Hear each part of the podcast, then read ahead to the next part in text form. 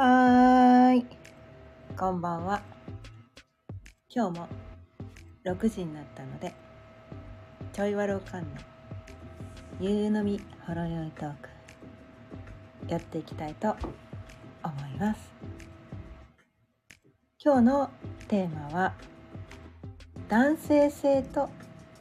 女性性というテーマでお伝えお伝えしていきたいと思います。改めましてこんばんは。かよねです。毎日夕方6時からだいたい15分前後その日のテーマを決めて気づきのヒントをお伝えしています。ということでね今日のテーマ。男性性と女性性というテーマについてなんですが。まあね今日今日もねまあ YouTube とね、まあ、同時ライブ配信をしてるんですが今日からねちょっとねあのまああのサムネイルと、まあ、背景ね背景とそのこのアバターのね衣装衣装とちょっと帽子をね違う帽子をかぶせてみて。ちょっと日々まだね、あの、始めてね、YouTube 始めて、まあ今日で6回目なので、まだ試行錯誤な感じなんですよ。なん、なんだろう。毎日こうつ、おつ、ね、あの、配信してるんだけど、いまいちなんかこう、このズ、ズームのアバターっていうのを使ってるんですけど、いまいち、私のイメージが伝わりにくいからみたいなところがあって。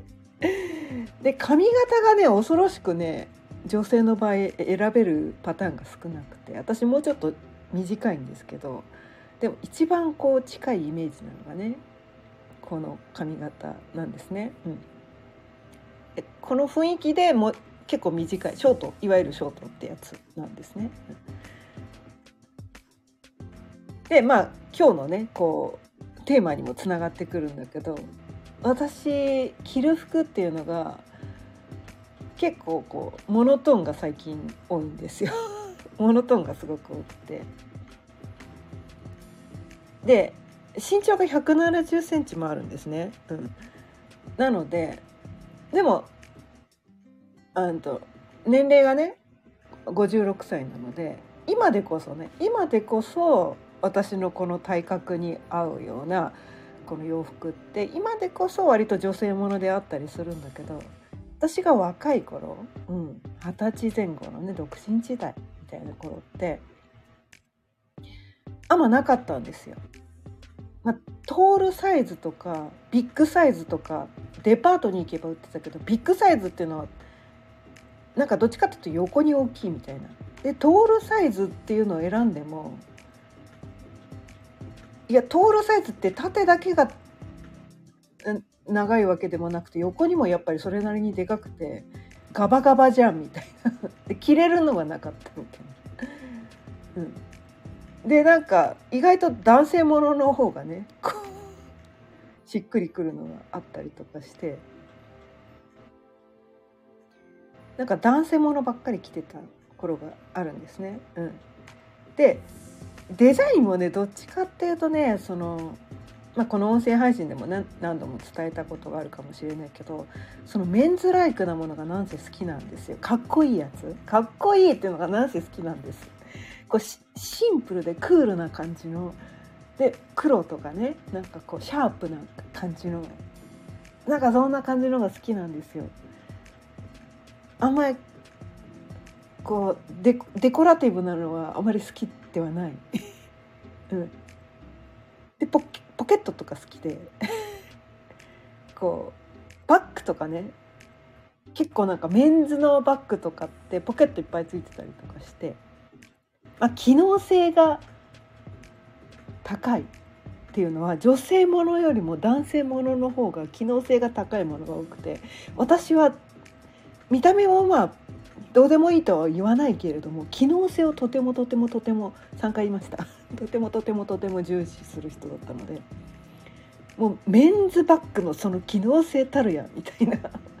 メンズバッグ大好きで。でもなんかこういわゆるこう男性ものっていうのだとねなんかこう大きすぎたりとかごつすぎたりとかしてああみたいな感じで、うん、なかなかなかったりするんだけどでもあのココーチコーチってあるじゃないですか。アメリカのねブランド。コーチってブランドね。それのなんかねこうシンプルなこう黒のねこう撥水するようなちょっと布地のタイプでまあそういう男性もののバッグのシリーズがすごく好きでいくつか持ってるんですけど 同じシリーズでね。あんまりブランドものっていうのはこだわらないんだけどなんかそのそのシリーズが私のその機能性とねその見た目のバランスが良かったから結構そのコーチのそのシリーズが好きでそれで3つぐらいバッグ買ったかな。1個は捨てちゃったけどねもう使い古してもボロボロになっちゃったから。2個今あります。でも多分ね男性ものに見えないんじゃないかな。多分私が多分普通の女の人が持ったらなんかバッグが大きくてえバッグでかくね？ってなるかもしれないけど私がたいがでかいから多分私が持ってたら普通な感じで見れるよ。リュックとね。リュックとちょっとビジネスバッグみたいなやつなんだけど私が持つとすごいナチュラルにはまるっていうね。なんかそんなことそんなのね好きで持ってたりするんですけど。まあそんな感じでこうなんていうのかな。まあ今日のテーマ男性性と女性性であって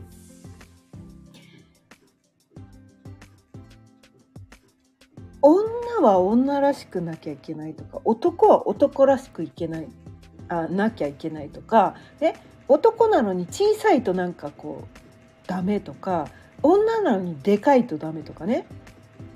女なのにごついとダメとかね。男なのに線が細いとダメとかね。なんかいろんないろんなこう世の中になんかこうあるじゃないですかそうなんかこうダメそそういう人がダメだと思わせ思わされてしまうようなこう なんか知らんけど なんか知らんけどまあいろいろあるわけですよね。私は結構それに苦しんできた人なんですよ。女体はね性別としては肉体としては女なんだけど身長は高いしがっちりタイプだし、ね、手も足もでかいわけですよ。ね、で言うこととか頭の中の脳みそもちょっと男性思考だったりして 昨日だか一昨日だかも言ったかもしれないけど中学生ぐらいの頃ね少年が漫画ばっかり読んでたりとかもう小学校高学年の頃から司馬太郎読んでたりとか とてもじゃないけどそうその少女のような雰囲気ではなかったわけなんですよ。ね、好きな色は青ですとかゴジラ好きですとか言ってたわけですよ。でもそういうこと言うと周りの人をドン引きするわけなんですよね。で親にはもうケチョンケチョンに言われるわけなんですよ。女の子なのに何なんだみたいなことをね言われるわけなんですよ。ね、でもほら好きなものは好きなんですよね。だってこれ好きなんだもんって思って好きなものを集めてたりするとまあ事あるごとにねきちょんこちょん周りから言われる。でも私は自分に嘘をつきたくなかったから。まあ好きなものをね。好きなものを持ったり。でもリボンリボンとかねなんかこう可愛らしい少女チックなもうなんか虫巣が走るっていうやつですか。いやもうお願いだから勘弁してくださいとかいう感じの。人だったんですね。うん、そう。でもなんかそのそういう女なのに自分がこう肉体として持った性質と違う要素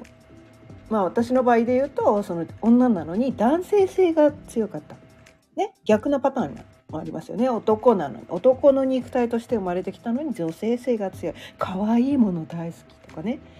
えー、なんかこうフリフリ大好きとかピンク大好きとかね。なんかあ可愛らしいなんかグッズ大好きとかね。なんかそういう人もいっぱいいるわけじゃないですか。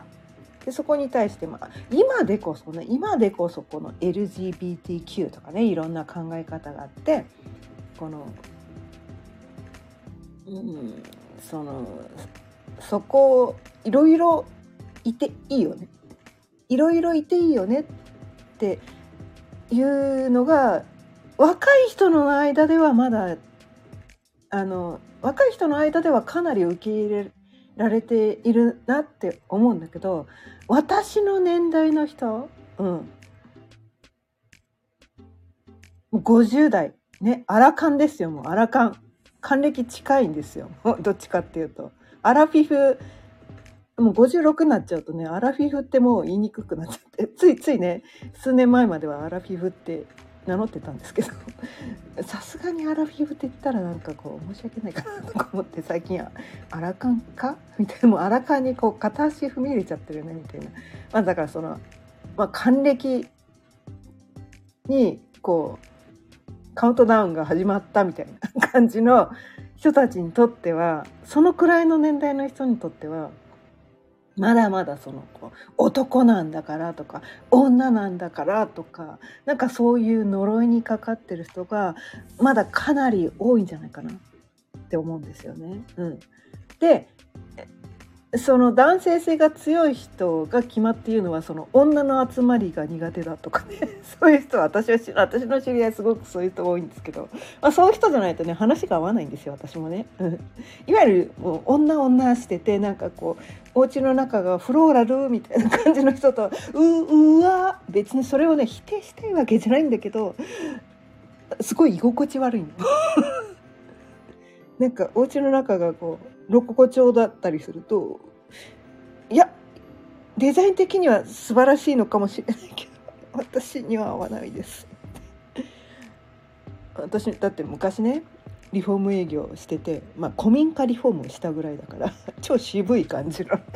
渋いシンプルな感じ。こうねこ焦げ茶色のね 焦げ茶色のねあ渋い感じのね。ああいうのが好きなんですよ。渋いなぜ渋いのがね渋いって聞くとすごい心が躍るわけなんですね。あんまりこういう女性まあいると思うけど渋好きなんですね。渋好きなんです。でこのねこの今日のね背景背景ね昨日とちょっと変えてあるんですけど今日ねこうあるね出来事があってちょっとあるこうね今ね絵をね絵を描く講座をオンラインで受けててそのまあアーティストになりたいなと思って もう56歳になってからアーティストになりたい。今からスタートラインです。今まで絵の経験。ほとんどない。まあ子供の頃ありますよね。幼稚園の時とかで、ね、小学校中学校ね。あの学校時代にこの図工の時間とか美術の時間にその絵を描くことはあったけれどもそれ以外で絵を描くことは皆無だったわけなんですよ。その私がでもなんか子供の頃からなんかねアーティストっていうのすごい憧れてて。で絵が描ける人がめっちゃ羨ましかった。めっちゃ羨ましくてね。うん、でその夏ぐらいかななんかそのアーティスト講座を見つけてなんかその講座のねその講師さんがすごくこう心惹かれる人だったから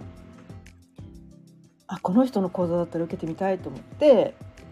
受け始めて、まあ、10月1日からねその講座が始まって今までねなんかいろいろ何回かねその講座を受けててね今日は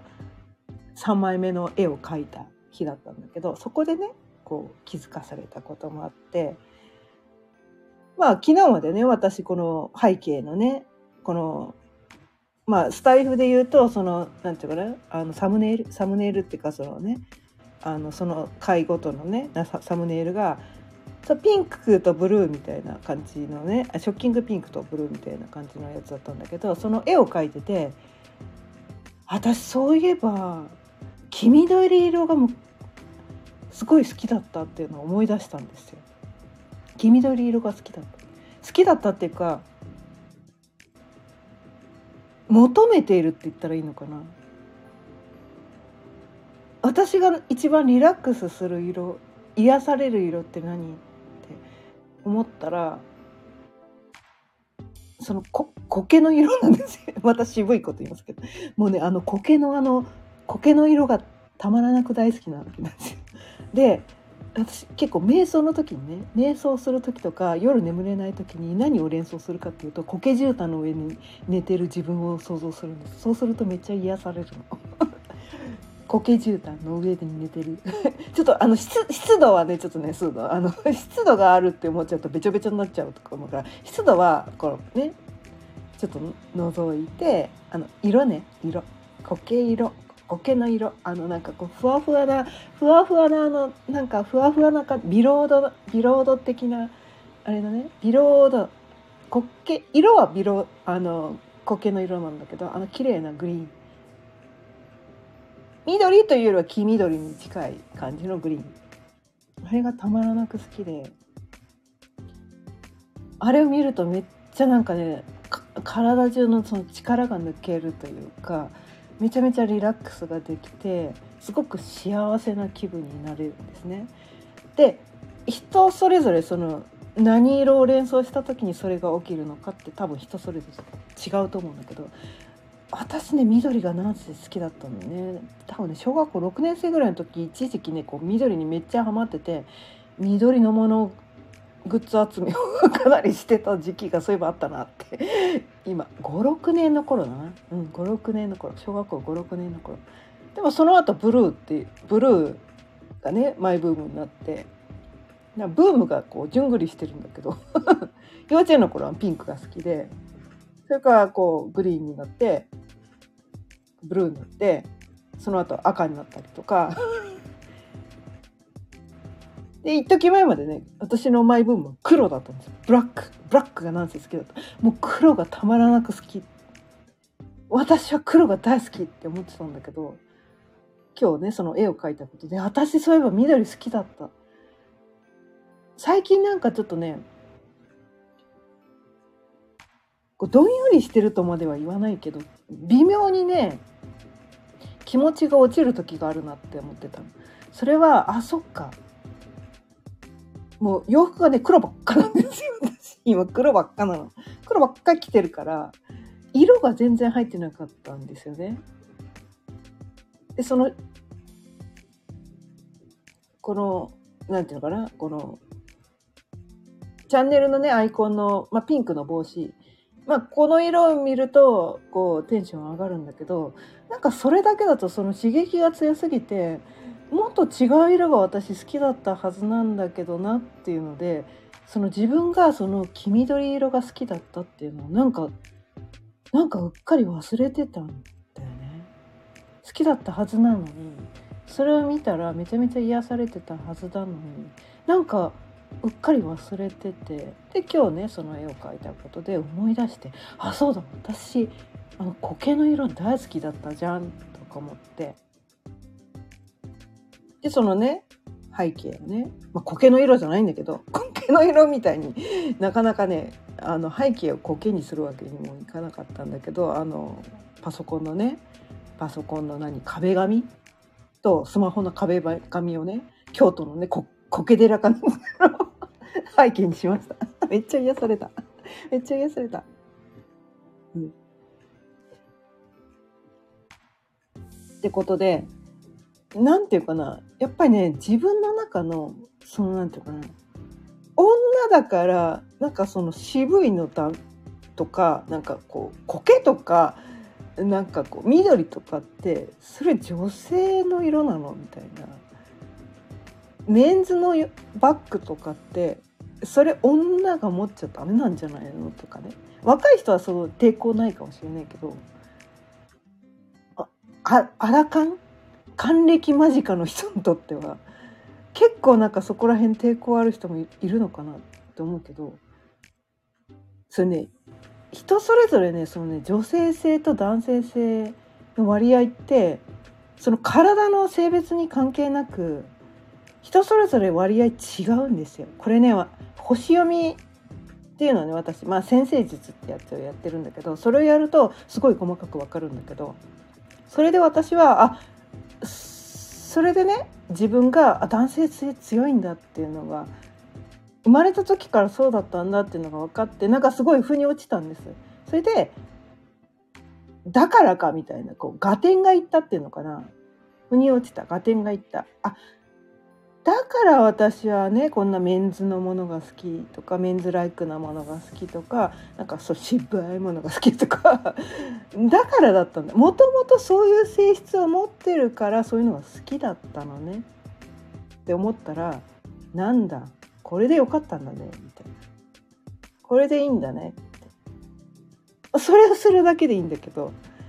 意外とそれができてない人がいて「私女なのにこんなのが好きなんです」とか「男なのになんかこう可愛いのが好きなんです」ってなんかそこに対してこう否定的な気持ちを持ってる人がいるんではないかなみたいな。それしなくていいですよ。っ てあなたが本当にそこに対して心がときめいているんだったらあなたが本当にそれが好きなんだったら昔からそんなのばっかり気になってしまうんだったらあなたのねその生まれ持った男性性女性性の割合はそうなんですよと。だからもうそのねありのままの素直なあなたの気持ちねそれをそのまままっすぐ認めてあげてそれをやるだけでいいんです。すごい当たり前のこと言ってます。すごい当たり前のこと言ってるんだけどその当たり前が意外とできてない人がいて私女なのにとか俺男なのにとかなんかそこね否定的なその否定的な気持ち全部捨てましょう全部捨てましょう。体の性別関係なくね関係なく男性性女性性の割合